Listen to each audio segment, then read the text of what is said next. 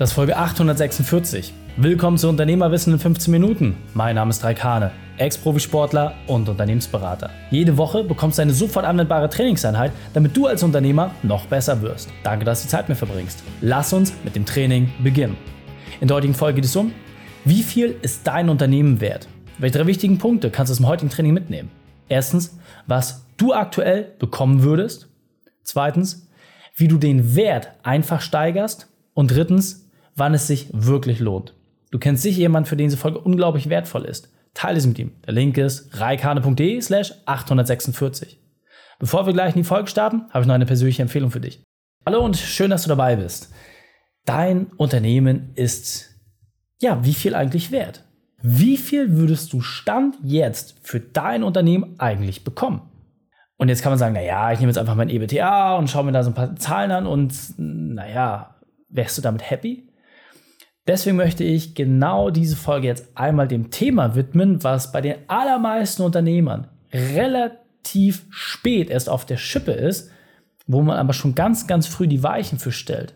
Das bedeutet, je eher du dich damit beschäftigst, dein Unternehmen verkaufsfähig zu machen, desto größer wird am Ende des Tages auch der Erlös sein.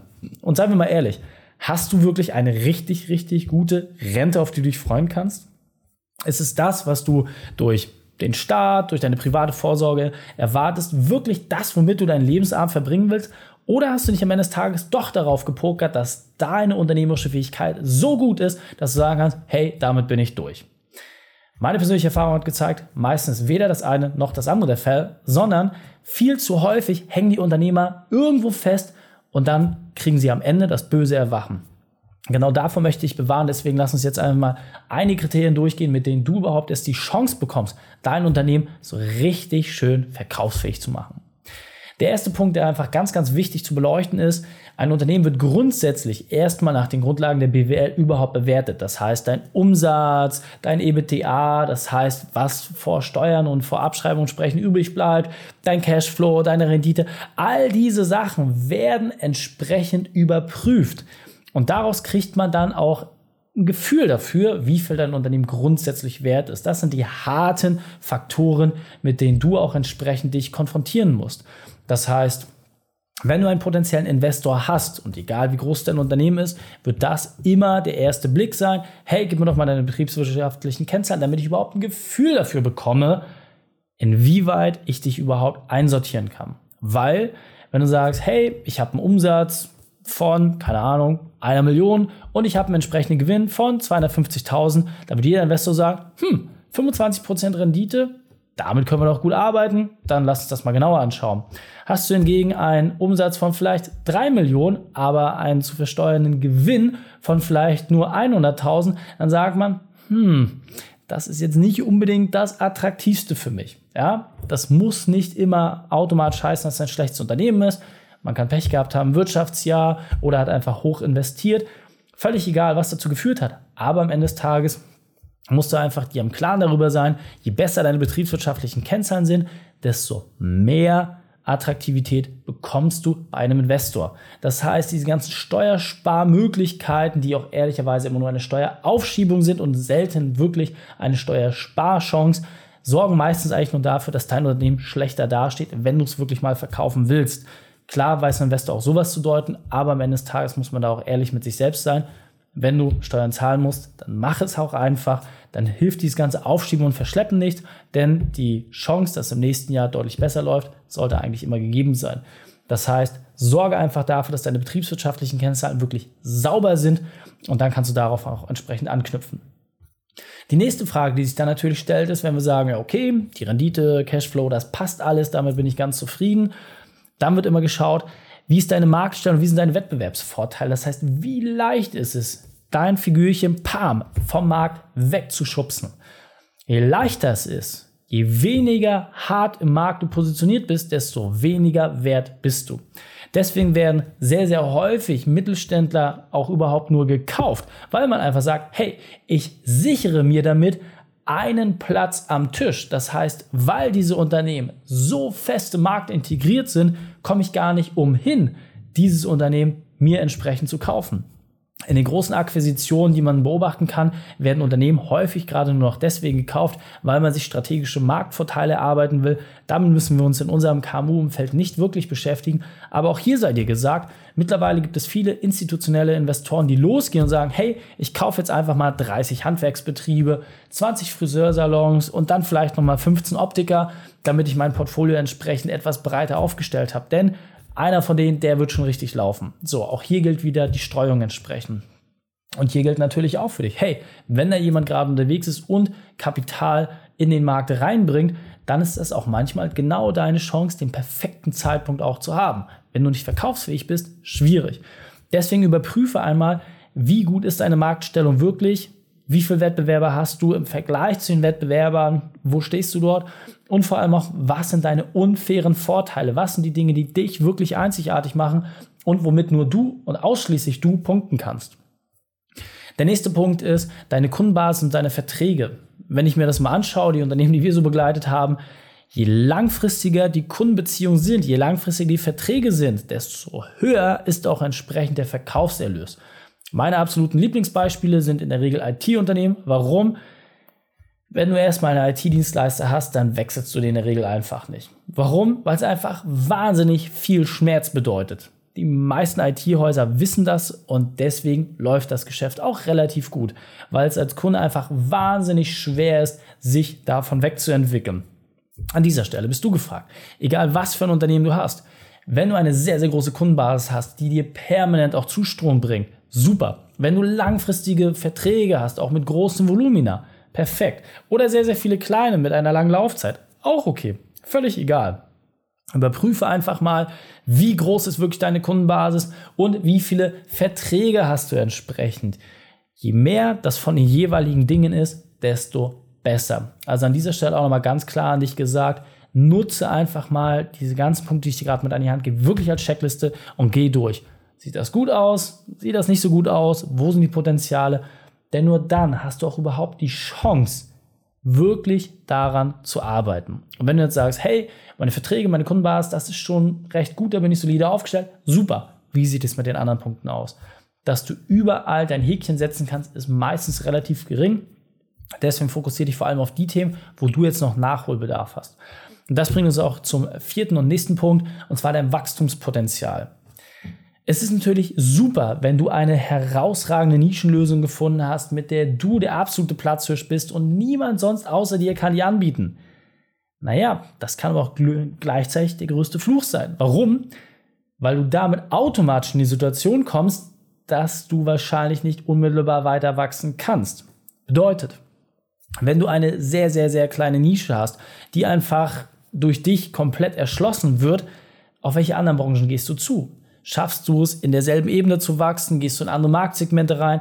Darüber musst du dir schon mal Gedanken machen. Du musst einen Plan haben, wenn jetzt jemand sagen würde, hey, jetzt lass uns das zehnfache Auftragsvolumen holen, wo würdest du eigentlich hingehen? Ja, wäre es etwas, wenn du eine B2B-Lösung anbietest, dass du zum Beispiel direkt an den Konsumenten gehst oder hast du weitere Lösungen, komplementäre Sachen, völlig egal. Du musst dir einen Plan darüber machen, was die nächsten Schritte sind. Und nur dadurch hast du überhaupt auch die Chance, wirklich massiv zu wachsen. Dieses Wachstum stammt immer aus einem Fundament. Das Fundament zu legen, das ist deine Aufgabe. Die Wachstumspotenzial zu erkennen, das ist auch deine Aufgabe. Das Wachstum nachher umzusetzen, damit musst du dich im Zweifel gar nicht so intensiv beschäftigen. Also schaust dir noch einmal genau an, was genau sind deine Wachstumshebel und vor allem, was musst du tun, damit du diese voll ausschöpfst. Kommen wir zum fünften und letzten Thema, was meistens extrem unterschätzt wird. Und hier liegt, finde ich persönlich, auch die größte Chance, gerade für dich persönlich, für deine persönliche Zeit, und zwar dein Management und deine Mitarbeiter.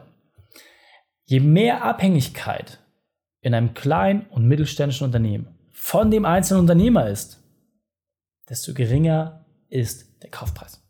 Punkt.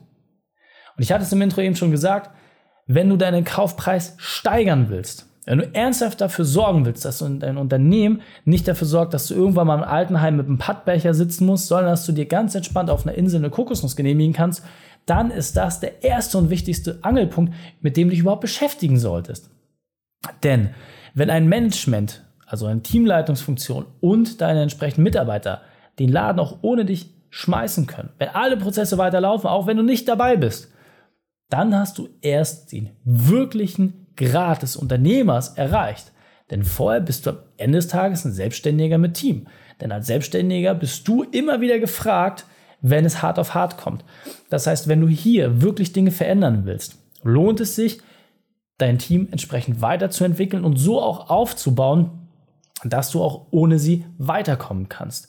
Ja, das heißt, entwickel nicht einfach irgendwelche Replikanten von dir oder irgendwelche Dubletten, sondern suche gezielt nach Menschen, die besser sind in dem, was du tust und mit denen du die Chance hast, auch in die Fläche reinzugehen und größere Bereiche zu erschließen. Stell dir einfach mal die Frage, wenn du deine aktuelle Mitarbeiteranzahl jetzt verzehnfachen würdest, welche Leute bräuchtest du da?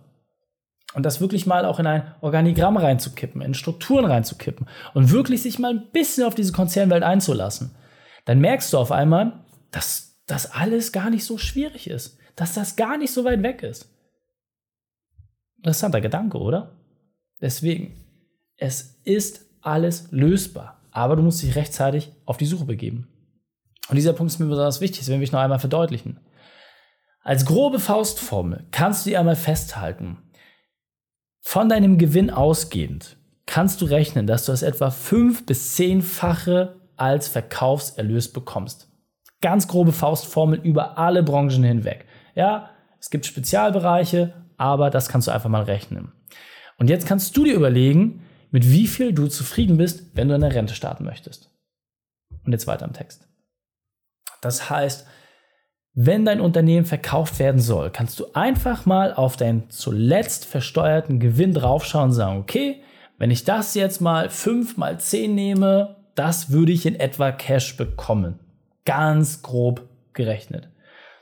Unsere Erfahrung hat gezeigt, die allermeisten Unternehmen, die bei uns starten und die loslegen, liegen sogar deutlich drunter. Das heißt, die liegen maximal bei einem Faktor 3 bis 5.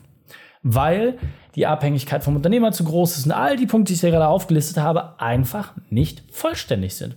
Das ist natürlich auch mal der Punkt, warum Leute sagen, Mensch, das ist schon cool, das Konzept, was ihr macht, weil ich zwei Fliegen mit einer Klappe schlage. Erstens, mein aktuelles Leben wird entspannter und zweitens, ja, es sichert mir auch die Rente. Also dort entsprechend draufgehen. Und jetzt kannst du einfach mal schauen, wenn du ein Unternehmen sauber aufstellst und das wirklich, wirklich gut machst, ja, Thema Verträge, Mitarbeiter, etc., dann kannst du mal relativ schnell in den Bereich reinkommen, dass du sagst, du kriegst das 10 bis 15-fache von deinem aktuellen Gewinn. Und nochmal, gehen wir davon aus, einfaches Rechenbeispiel, ob du jetzt 100.000 Euro Gewinn machst und ob dann da 3 oder 500.000 rauskommen oder ob du sagen kannst, na, ich krieg eine Million oder 1,5 Millionen. Das ist doch schon ein dramatischer Unterschied, oder? So, und in diese Richtung zu überlegen. Das ist aus meiner Sicht ist absolut wert, sich mit dem Thema nochmal genauer zu beschäftigen. Deswegen fassen wir drei wichtigste Punkte noch einmal zusammen. Erstens, prüfe das Level, auf dem du aktuell bist. Zweitens, informiere dich über einen potenziellen Verkauf. Und drittens, steige deinen Faktor.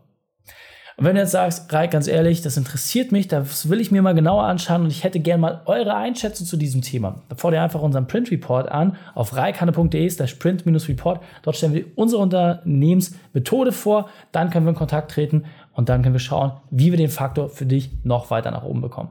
Viel Spaß damit.